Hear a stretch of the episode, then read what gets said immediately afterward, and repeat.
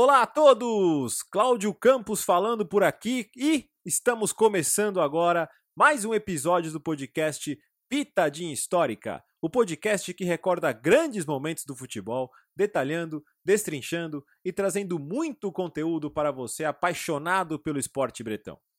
E lembrando, é sempre importante reforçar a informação que você pode seguir o Pitadinha no Twitter e no Instagram. No Twitter, Pitadinha H e no Instagram, Pitadinha Underline Histórica. E também é muito mais importante reforçar aqui que o Pitadinha, junto com o ótimo Fernebola, o Entretempo e, é claro, o Futeversivo, o podcast do qual eu também participo, é um dos podcasts parceiros da Corner, que, não canso de falar, é muito mais do que uma revista, você sabe muito bem, tem um site espetacular, tem lançado livros incríveis, agora tem lives que viram podcast toda semana, das quais tenho honra de participar. Então tem muita coisa bacana ali.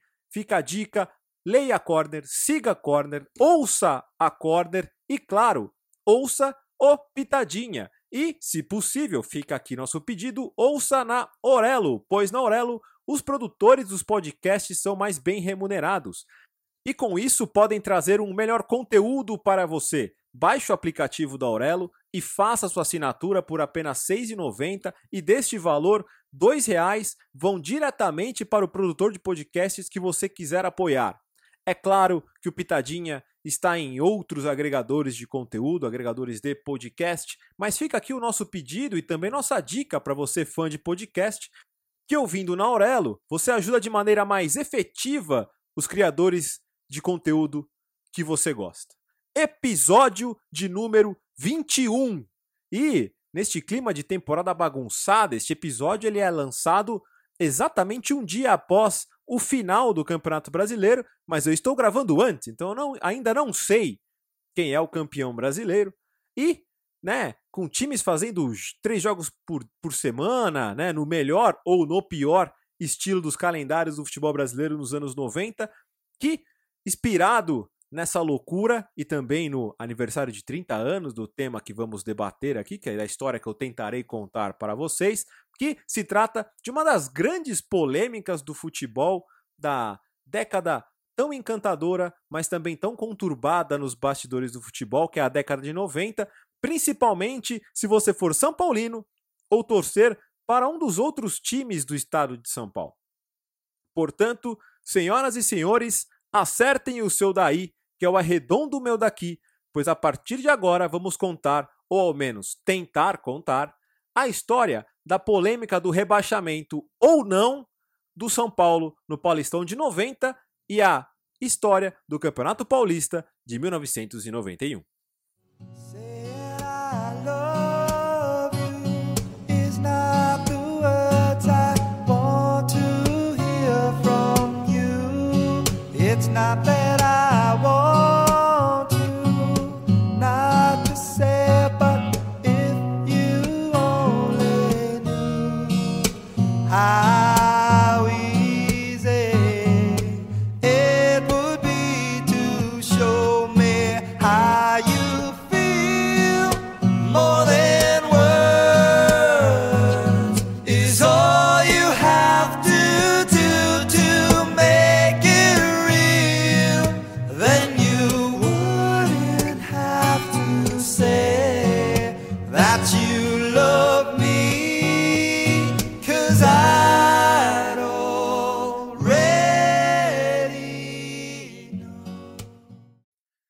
Ao som de Extreme, com a música More Than Words, uma das músicas mais tocadas nas rádios de São Paulo em 1991, e que o nome em português é Mais do que Palavras, ou seja, um nome mais do que propício para o início desse podcast.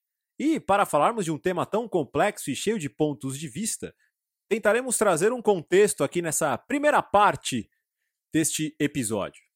Em 1988, Eduardo José Fará foi eleito presidente da Federação Paulista de Futebol e, com a valorização do campeonato nacional por parte dos grandes clubes, via-se a necessidade de diminuir o número de participantes do estadual, que na época era de 20 equipes. Porém, como um bom político, Ele sabia que sugerir a diminuição de times seria prejudicial para sua reeleição e, ao invés de diminuir, ampliou o número de participantes a cada edição, aumentando para 22 em 89 e para 24 em 1990, e deixou claro que não haveria rebaixamento nessas edições. Os motivos? Vários. O primeiro era não criar problemas com seus futuros eleitores em período de reeleição. Além disso, o regulamento do Campeonato Brasileiro não permitia que equipes da segunda divisão dos estaduais disputassem a primeira divisão nacional. E na época, muitos times paulistas disputavam o Brasileirão. E por último, mais longe de ser o menos importante, evitar desconfortos jurídicos com os rebaixamentos, algo que acontecia muito nos anos anteriores e era bem corriqueiro no bagunçado futebol brasileiro da época. No início do ano de 1990, a federação apresentou o regulamento dos campeonatos de 1990 e também de 1991.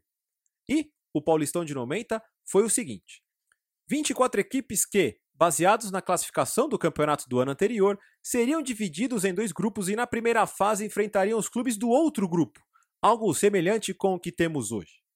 Na segunda fase, eles enfrentariam os clubes do mesmo grupo e a soma dos pontos levariam diretamente os seis primeiros para a fase 3, ou a terceira fase da competição. E antes que você se confunda, eu explicarei agora o que seria a segunda fase, já que eles pulam direto para a terceira, pois a segunda fase seria para os restantes das equipes que não se classificaram, pois eles fariam uma repescagem que ocorreria durante a Copa do Mundo da Itália. Os vencedores dos grupos destas repescagens conseguiriam uma vaga na terceira fase, e além disso, se juntariam aos 12 melhores também no módulo verde do Paulistão do ano seguinte, ou seja, eles se juntariam à elite do futebol paulista. Na terceira fase, aí já juntando os times classificados na primeira e os que vieram da repescagem, que seria a segunda, os clubes seriam divididos em dois grupos de sete equipes e os campeões fariam a final. Já as dez equipes restantes da repescagem, ou seja, da segunda fase, formariam, no ano seguinte, o módulo amarelo, junto às quatro equipes que conseguissem acesso na segunda divisão. Nessa repescagem, na segunda fase de 90, destacaram Botafogo de Ribeirão Preto e Guarani, que se classificaram para a fase seguinte, onde o Bragantino de Vanderlei Luxemburgo, Mauro Silva, Tiba e João Santos e o Novo Horizontino de Nelsinho Batista, Márcio Santos e Luiz Carlos Goiano surpreenderam a todos e foram à final do campeonato, fizeram a chamada final caipira, que foi vencida pelo Bragantino do Lucha. Porém, e aí agora começa a nossa história de vez, o que ninguém da Federação Paulista esperava era que o campeão paulista do ano anterior estivesse entre os times envolvidos nesta repescagem. O São Paulo Futebol Clube time que vinha de uma ótima sequência dos anos anteriores, mas assim como nos dias de hoje, vivia uma turbulência em sua diretoria. Naquele ano, Juvenal Juvencio foi derrotado por Mesquita Pimenta e a nova diretoria, que sonhava com Vanderlei Luxemburgo para treinar o time, conseguiu apenas o ídolo, apenas entre aspas, né? Porque conseguiu trazer o ídolo Pablo Forlan para substituir Carlos Roberto Silva dias antes do início da repescagem. Além disso, temos que ressaltar aqui que o simples fato, ou não tão simples assim, do São Paulo estar na repescagem já trouxe efeitos colaterais para o elenco. Com a bola rolando na repescagem, o tricolor até que começa bem, com duas vitórias, mas perde para o Santo André na terceira rodada. Na rodada seguinte, o empate inesperado contra o Botafogo no Morumbi embola de vez o grupo. E neste mesmo dia, o lateral Nelsinho disse estar desmotivado por ter que jogar uma repescagem e que gostaria mesmo era de estar com um grupo de jogadores na seleção na Itália. Depois disso, algo raro para os lados do tricolor acontece: uma greve de funcionários do CT que forçou o time a treinar no Morumbi por alguns dias. Depois, nem mesmo uma sequência de três jogos sem derrotas foi o suficiente para acalmar as coisas, pois além dos problemas em campo, o São Paulo sofre com uma tragédia fora dele o acidente de carro que afastou o ponta Anilton por meses e que deixou o zagueiro Mazinho tetraplégico. A coisa complica ainda mais quando o Algoz Santo André vence novamente o São Paulo, desta vez em pleno Cícero Pompeu de Toledo, na antepenúltima rodada. Na rodada seguinte, veio a chance de se redimir, mas um novo empate com o Botafogo complicaram as coisas. E com isso, o São Paulo precisaria vencer o Noroeste e ainda torcer para uma derrota do Botafogo para a Inter de Limeira. E no dia 20 de junho de 1990, enquanto o Brasil enfrentava a Escócia pela Copa do Mundo, entra em campo, sob os olhares de pouquíssimas testemunhas, o São Paulo de Gilmar, Zé Teodoro, Adilson, Ronaldão e Nelsinho, Flávio, Bernardo e Betinho, Márcio, Ney e Renatinho, que goleia o Noroeste por 6 a 1, mas que de nada adianta, pois ao mesmo tempo o Botafogo empatava com a Inter de Limeira e assim conquistava não só a sua vaga na fase seguinte, mas também o seu lugar no módulo verde, o módulo principal do Campeonato Paulista no ano seguinte, empurrando o São Paulo para o módulo amarelo. Antes de continuarmos, temos que deixar bem claro aqui que na pesquisa de acervo de imagens antigas de jornais da época, pouco se falava sobre rebaixamento durante o período de repescagem que o São Paulo disputava. Praticamente todos os olhares estavam voltados para a Copa do Mundo e para o São Paulo e o seu torcedor, a vergonha mesmo já era não ter se classificado diretamente para a terceira fase, ainda por cima correr o risco de ficar de fora dela. Porém, com as últimas rodadas se aproximando, alguns jornais, principalmente a Folha de São Paulo, começaram a considerar que o módulo amarelo, por contar com os piores times do estado, se tratava de uma segunda divisão, mas que não poderia ser chamada dessa forma, pois, como eu disse agora há pouco, por lei da época, nenhum clube que jogasse a segunda divisão estadual poderia jogar a primeira divisão do Campeonato Brasileiro. Em uma reportagem da Folha, no dia anterior ao jogo contra o Noroeste, ela chama o módulo amarelo de uma segunda divisão camuflada. Mas também, por outro lado, temos que destacar que as declarações de dirigentes do São Paulo logo após o final do jogo contra o Noroeste não ajudam muito a tirar a impressão de que o time estava indo para uma segunda divisão camuflada, como dizia a Folha. Júlio Casal de Rei disse que acionaria o departamento jurídico do clube para saber se a aprovação do regulamento do Campeonato Paulista de 91 era legal e disse, sem ter certeza, de que não existiria um documento assinado pelos clubes que comprovasse isso e por isso poderia apelar na Justiça Desportiva. Dois dias depois, o presidente Mesquita Pimenta disse que a situação era inaceitável e que buscaria um entendimento com a federação antes de apelar para a justiça pois é bem aqui que reside o perigo e a falta de clareza em diversas discussões sobre o assunto. Muito se fala que o regulamento do Paulistão de 91 estava definido por completo, mas a verdade é que apenas a separação de módulos estava definida. Não havia nenhuma clareza ou formalização de como funcionaria a segunda parte do campeonato, se é que ela existiria. Eduardo José Fará, lá da Itália, onde acompanhava a Copa, disse para alguns jornais que o São Paulo deveria lutar pelo lugar dele na elite do estado em 92, dentro de campo. Vou repetir, ele disse elite do estado em 92. Antoine Gebran, presidente da Federação em Exercício durante a viagem de Fará e que era conselheiro vitalício do Corinthians, por outro lado, disse que a fórmula poderia mudar, mas deixou claro que a fórmula existente havia sido assinada por Juvenal Juvencio presidente do tricolor, que havia deixado o cargo durante o estadual de 90. Aí, voltamos a palavra para a Mesquita Pimenta, que sugeriu que, seja lá qual fosse o regulamento, os times do módulo amarelo deveriam ter o direito de disputar o título e jogar contra a elite do futebol paulista. E aqui vale mais um destaque, já que a insatisfação com o regulamento não vinha apenas do São Paulo, mas sim de todos os times do módulo amarelo, que ao verem a participação na fase final em risco, entendiam que naquele momento faziam sim parte de uma segunda divisão disfarçada. A dúvida sobre o regulamento e como seria essa segunda fase se arrastou por quase um ano. Já o São Paulo, logo após o fim do estadual de 90, iniciou um processo de reformulação, com direito ao diretor do clube, Fernando Casal de Rei, deixar bem claro em declarações que só ficariam no Morumbi jogadores com amor e com garra.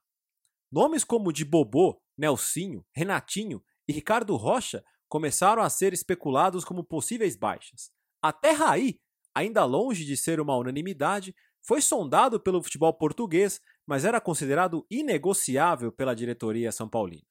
Outros nomes foram surgindo como possíveis baixas nesta reformulação. O goleiro Gilmar, Zé Teodoro e Visoli. Sim, Visoli, este mesmo que treinou São Paulo na fase final do Campeonato Brasileiro, ele estava entre esses nomes. Em se tratando de contratações, os primeiros nomes da desejada reformulação chegam ao Morumbi. Leonardo e Alcindo chegam do Flamengo em troca por empréstimo feita com as saídas de Nelsinho e Bobô para o Rio de Janeiro. E depois de muitas ameaças, especulações, boatos, poucas coisas aconteceram e apenas Nelsinho, Bobô, Ney e Renatinho saíram. Chegaram, como eu já disse, Leonardo, Alcindo e os uruguaios Juan Ramon Carrasco e Diego Aguirre. Este novo São Paulo foi visto apenas em um jogo pela Copa do Brasil e depois na Copa da Amizade no Chile, que após o um empate com o Colo-Colo e uma vitória sobre a Universidade do Chile, o tricolor sagrou-se campeão. Depois que eliminou o Grêmio pela Copa do Brasil, disputou também um quadrangular em León, no México, e assim que retornou, já iniciou sua participação no Campeonato Brasileiro. Os resultados ruins no início do Brasileirão e a eliminação para o Criciúma na Copa do Brasil pesaram para o ídolo Forlan, que deixou o clube para a chegada dele, Tele Santana, que havia sido demitido do Palmeiras um mês antes estava pensando em encerrar a carreira, mas, veja só, decidiu aceitar um convite do amigo Carlos Caboclo. Tele, inteligente, chegou pedindo paciência e elogiando o elenco engatou uma sequência de vitórias, foi um dos melhores times do Campeonato Brasileiro, mas perdeu a final para o Corinthians de Neto, em história que já contamos aqui com a espetacular presença da subversiva Leonor Macedo e do futiversivo César Cartum. No ano seguinte, o calendário foi invertido, com o Campeonato Nacional começando no primeiro semestre e o estadual no segundo. E no Brasileirão, o já chamado São Paulo de Tele Santana mostrou sua força ao liderar toda a primeira fase da competição. Na semifinal, passou pelo Atlético de Edu Lima, Gerson e Sérgio Araújo. E na final, encarou o fortíssimo Bragantino, treinado por Carlos Alberto Parreira, e que tinha Mazinho Oliveira, Gil Baiano e Mauro Silva. E, graças ao gol de Mário Tilico na vitória por 1 a 0 no primeiro jogo disputado no Morumbi, o tricolor de Zete Zé Teodoro, Antônio Carlos, Ricardo Rocha e Leonardo, Ronaldão, Bernardo, Cafu e Raí, Macedo e Miller ficou com a taça e conquistou seu terceiro campeonato brasileiro da história Raí para Miller, tentou a tabela, tirou o zagueiro. Rebate voltou para Ronaldo, Ronaldo abriu na esquerda, lá vai Raí. Correu na frente do Gil, dominou Leonardo, passou bem, jogada na ponta esquerda, Raí pro de miolo, fez a pinta, atenção, Ronaldo se apresenta, a bola foi solta para ele. Passou para Ronaldo, vai para Antônio Carlos, atrapalha-se um pouco, saiu jogando, meteu na direita. Capu domina, tem espaço para levar, chegou Biro na marcação, lançamento foi feito na grande área, atenção, bola tocada de cabeça pro gol, na trave, voltou, Miller falhou, bola tocada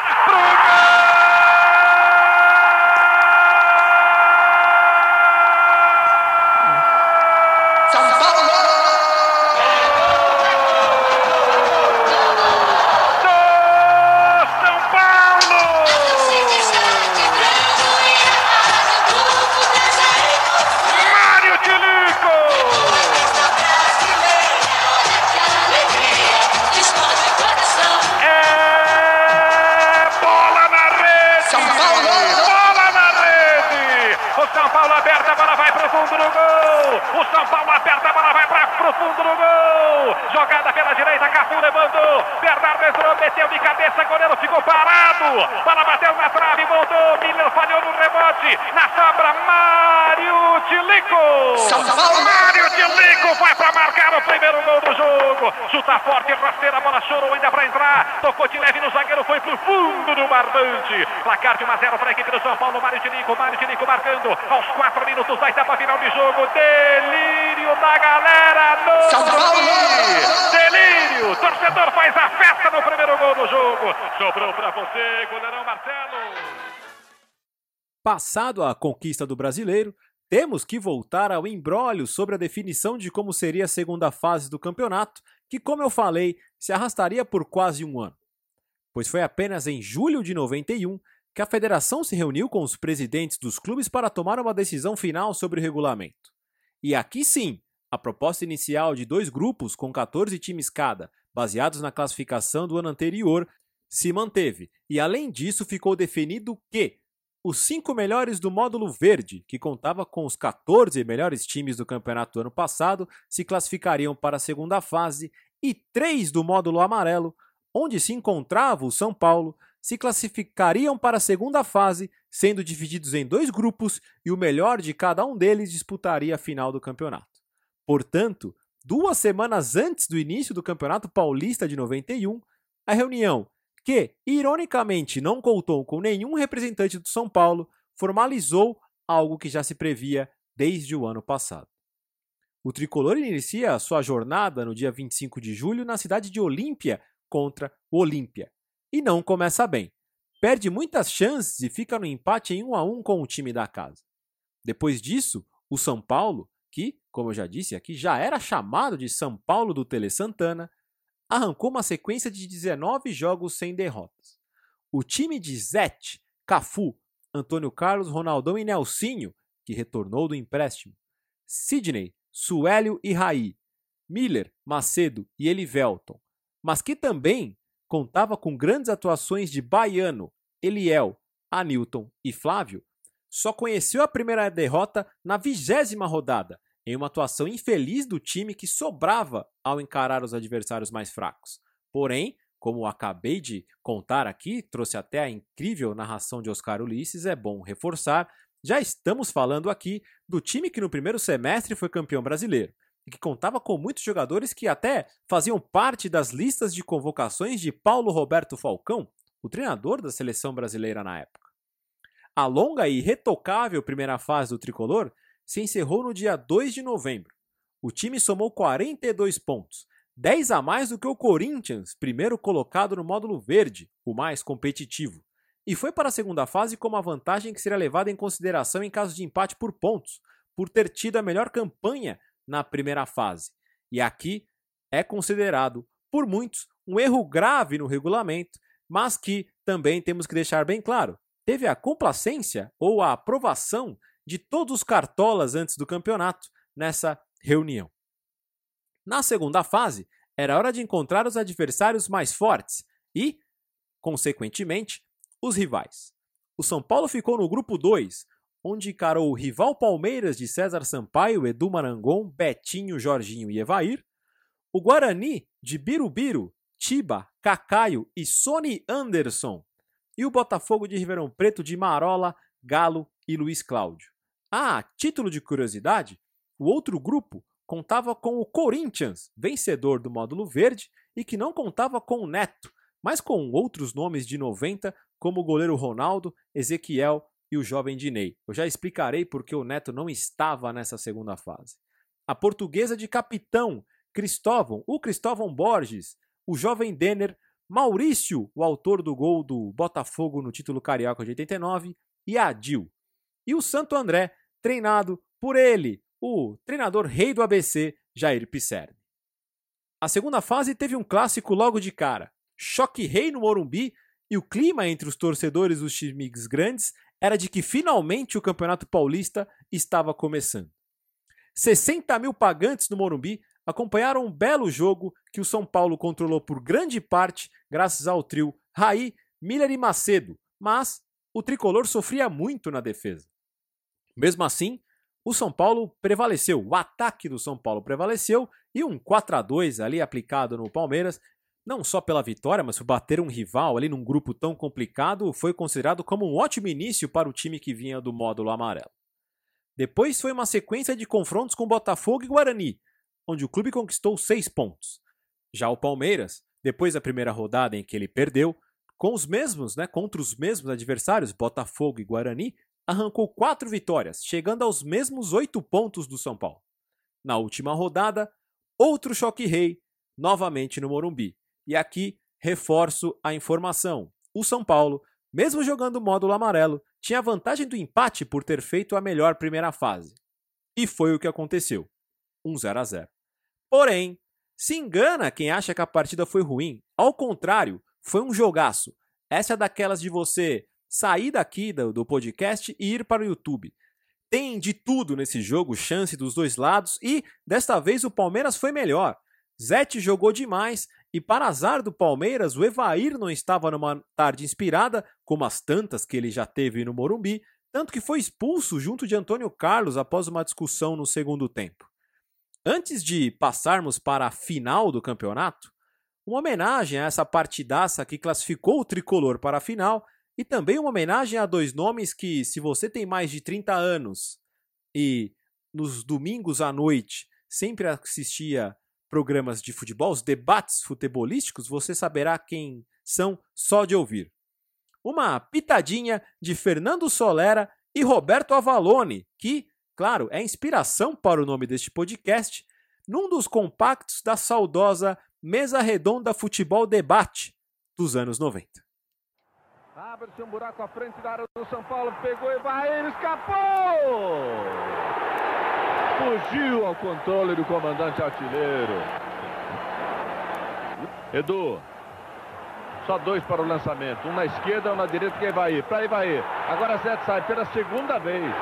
Pela segunda vez. O Ivaí se queixa do lançamento da bola ser mais para o goleiro. E agora Betinho. Ainda por cima bate no árbitro. Pede desculpa. Deu contra-ataque do São Paulo. Olha o Macedo. quase que o Wright faz o melhor lançamento do jogo. Que o Wright que possibilitou esse ataque todo do São Paulo.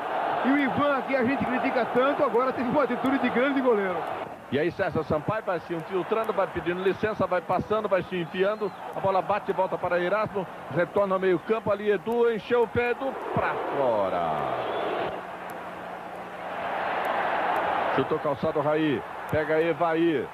Sai da marcação de Ronaldo. Vai levando à direita. Jorginho encheu o pé. Boa, Zete! E depois deste puro suco de futebol e de futebol na televisão dos anos 90, vamos falar aqui da final, da finalíssima do Campeonato Paulista de 91. O adversário na final do São Paulo seria o Corinthians, que atropelou os adversários no seu grupo conquistando seis vitórias. Além disso, o Timão tinha a melhor defesa do campeonato. Havia sido, como eu já citei aqui no podcast, o algoz da final do Campeonato Brasileiro do ano anterior e não perdia para o São Paulo desde 88.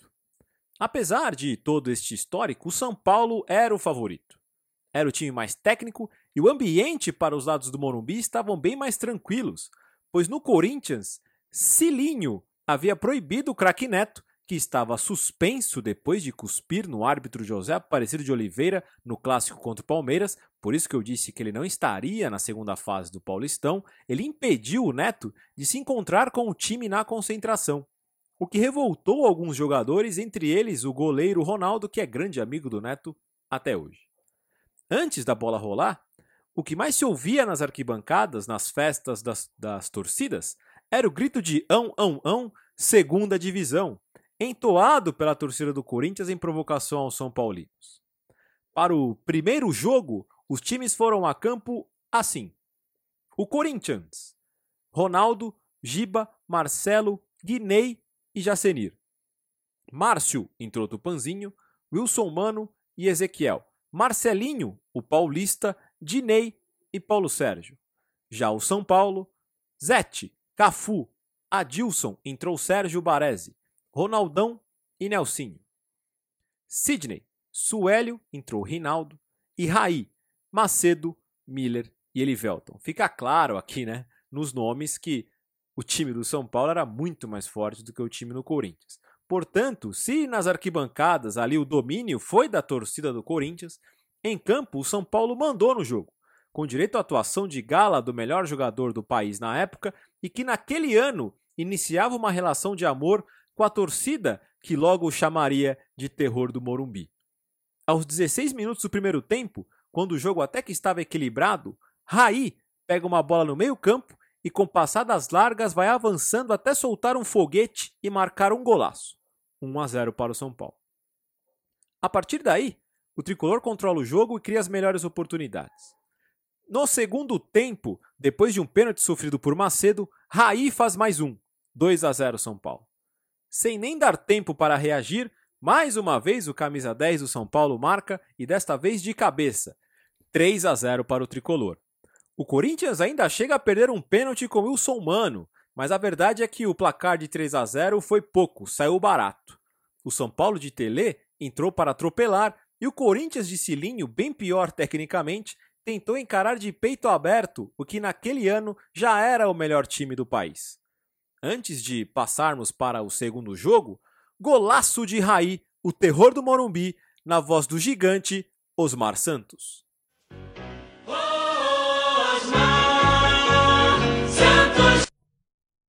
Bola pela direita com Cafu, dominando, deixando com Sidney. Sidney carrega, desce o time tricolor, Sidney deixando curtinho para Raí. Raí tentou tabela pelo viro com Macedo. Recolheu o garotão Macedo, não apareceu bem no jogo. Lindo passe para Raí, três, ele abriu brecha. Raí desceu, olhou, vai bater pro gol!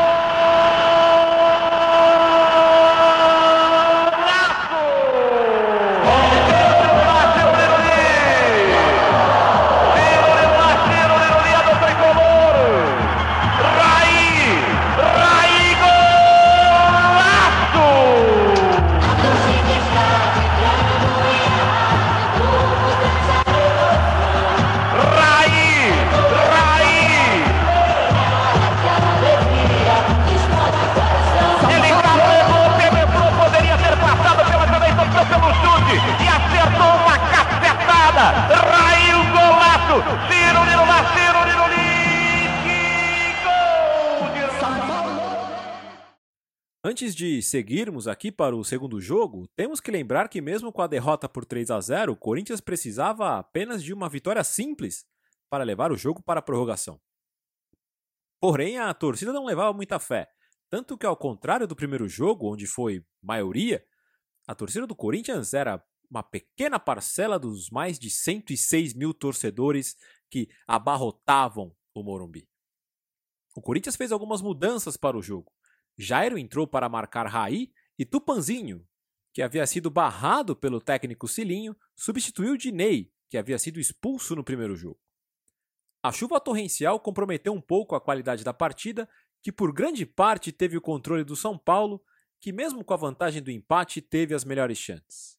Na verdade, a, a, impressão era que, conforme o tempo passava, o Corinthians percebia que seria cada vez mais difícil vencer a partida e foi se entregando como se aceitasse a superioridade do adversário. Quando Wilton José da Costa apitou o final do jogo, uma festa se iniciou no gramado do Morumbi. Mas eu deixarei para uma voz com muito mais potência e muito mais emoção do que eu contar como foi a celebração.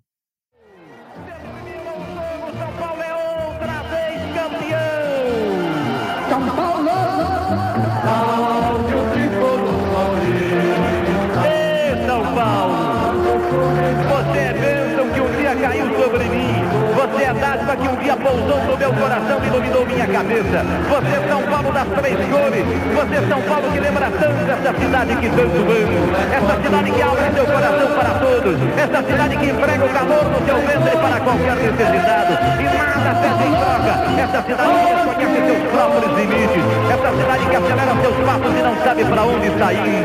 Essa cidade que produz um ritmo alucinante tão pouco tem para si. Essa cidade que aceita sem queixas qualquer qualificação. Pode ser fantástica, caótica ou majestosa. Pode ser cinzenta ou incandescente. Pode ser violenta ou indolente. Pode ser cruel ou generosa. Essa cidade que acolhe a todas as cores da alma humana. Essa cidade aberta que não tem vergonha de mostrar suas entranhas. Não deixe exibir suas próprias feridas. Essa São Paulo mãe de todos. Essa São Paulo desprendida. Que deu para você o seu próprio nome. O que mais você pode pedir, tricolor? O que mais você quer, tricolor? É campeão outra vez. Um, dois, três. É tricolor outra vez, o grande campeão paulista de uma campanha extraordinária, de resultados surpreendentes, de um futebol arte, renascendo com o Tele, o vencedor. Ao invés de pré-fio, muita gente o chamou o Tele, você dá a volta por cima e conquista os títulos todos os regionais que você queria. Ganha em Minas, ganha no Rio, ganha no Rio Grande, ganha em São Paulo e ganha o brasileiro. Tele reverendado como o grande mago dos técnicos, Pelé o artista dos técnicos, Oswaldo Luiz, os repórteres do Deu Craque, Carlos Lima, o craque de bola, tocando a bola, Galinho, os repórteres do futebol do Brasil, A chuva que caía durante a comemoração parecia ser um elemento da festa. lavando a alma de jogadores, torcedores e comissão técnica, que sofreram com piadas dos rivais desde aquele 20 de junho de 1990. A água parecia levar com ela toda a zica e abrindo os horizontes para um futuro tão iluminado nos anos seguintes que nem o mais otimista dos torcedores são paulinos poderia imaginar. Porém, ao término deste episódio, da tentativa de trazer os fatos do ocorrido e revisitar a história, fica claro que essa mancha, essa pequena mancha na história do time fica, assim como o sentimento da época. Seja lá qual for o caminho da história que você queira seguir. Pois, pela interpretação fria do regulamento criado para evitar problemas de relacionamento com os clubes, é claro que o São Paulo não foi rebaixado mas é com a frieza dos documentos que por muitos anos a FIFA também não considerou a taça intercontinental como Mundial de Clubes. E vale lembrar que a principal entidade do futebol mundial só decidiu rever sua opinião quando ela viu a chance de ter a Toyota, patrocinadora da taça intercontinental, como patrocinadora da sua versão do Mundial de Clubes. O mesmo argumento vale para a Taça Brasil e o Robertão, por anos não considerados como campeonatos brasileiros pela CBF, mas que foram unificados ao campeonato que existe desde 71 por total escolha política da entidade que comanda nosso futebol. Que no momento em que decidiu essa escolha, se via uma crise de relacionamento com os clubes e a canetada acalmou muitos deles. E falo isso sem desmerecer de forma alguma o relatório feito por grandes historiadores como Odir Cunha. E se por um lado temos as leis e os regulamentos, por outro lado temos o poder da palavra seja de, da imprensa ou dos torcedores, que fez com que o confronto entre o clube campeão europeu e o clube campeão sul-americano, organizado pelas confederações e nunca com o apoio da FIFA desde a época de sua criação, se tornasse o Mundial Interclubes. É através dos recortes de jornais, entrevistas de jogadores e fala de jornalistas da época que muitos dão o tratamento de campeão do mundo ao Palmeiras, campeão da Taça Rio, que foi um espetacular torneio amistoso, como tantos outros que ocorreram nas décadas de 50 e 60, mas que teve zero envolvimento da FIFA, como deixou bem claro Stanley Halls, em edição do Mundo Desportivo da Espanha nos anos seguintes. E é por isso que acho que ao falarmos dos campeonatos de 90 e 91, é tão complicado simplesmente impormos a nossa opinião à força, achando que temos 100% da razão. Seja você torcedor são paulino, que joga na mesa o regulamento como se fosse um zap numa mesa de truco, mas deixa de lado todo o sentimento pesado do torcedor, do elenco e da comissão técnica da época. Seja você torcedor de algum rival, que sempre vem com a famosa reportagem da Folha, os vídeos do mestre Tele e do ex-goleiro Zete, mas quando se trata de reconhecimento de competições, também adora esfregar um regulamento na cara do rival. Dito isso, fecho aqui o episódio com a minha opinião. O São Paulo jogou sim o módulo inferior aos seus rivais no Campeonato Paulista de 91, em função de um péssimo campeonato no ano seguinte. Porém, o fato de não haver o rebaixamento formal e com muitos méritos ressurgir das cinzas como um esquadrão que, já diria Vanderlei Luxemburgo, bateu campeão, não tira a vergonha do que ocorreu no Paulista do ano anterior e de como isso mexeu com a estrutura interna do clube, forçando uma reação que resultou na sua melhor fase em toda a história algo que vimos de forma parecida recentemente com Corinthians e com River Plate na Argentina. Portanto, se Copa Rio e Intercontinental são mundiais, e se Robertão e Copa União são campeonatos brasileiros, o módulo amarelo pode tranquilamente ser considerado como uma segunda divisão. E quem pensa assim não está errado. Na verdade, talvez ele esteja até mais alinhado com o sentimento da época do que com a frieza de um regulamento, que, como disse, é somente utilizado quando convém pelos apaixonados torcedores. O que vale lembrar é que todo esse imbróglio não foi criado pela paixão do torcedor, e sim por lideranças de federações, de clubes e até da imprensa, que controlam o esporte no nosso país e que, por mais que aparentem em alguns momentos, jamais se preocuparam realmente com a melhora do esporte e muito menos em esclarecer as coisas para os torcedores, como temos visto aí nas últimas rodadas do Campeonato Brasileiro, onde, mais uma vez, temos problema com a arbitragem e o STJD aparecendo nas últimas rodadas. E o pior, é bom lembrarmos, e aqui estamos falando de um conteúdo que conta histórias do passado, que infelizmente sempre foi assim e parece que estamos muito longe de sairmos disso. Um abraço a todos e até o próximo episódio.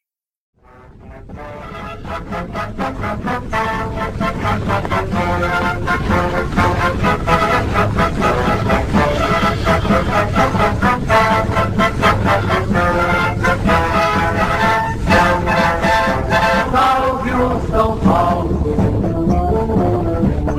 das trevas, preto, branco e vermelho, tradição dos paulistas. Salve o São Paulo, rei da brasilidade, és um estado de uma grande cidade. Salve São Paulo, tradição, coração. Os heróis modernos bandeirantes. Receberão sua glória sob aplausos delirantes. Salve o São Paulo, clube das trevas, preto, branco e vermelho, tradição dos paulistas.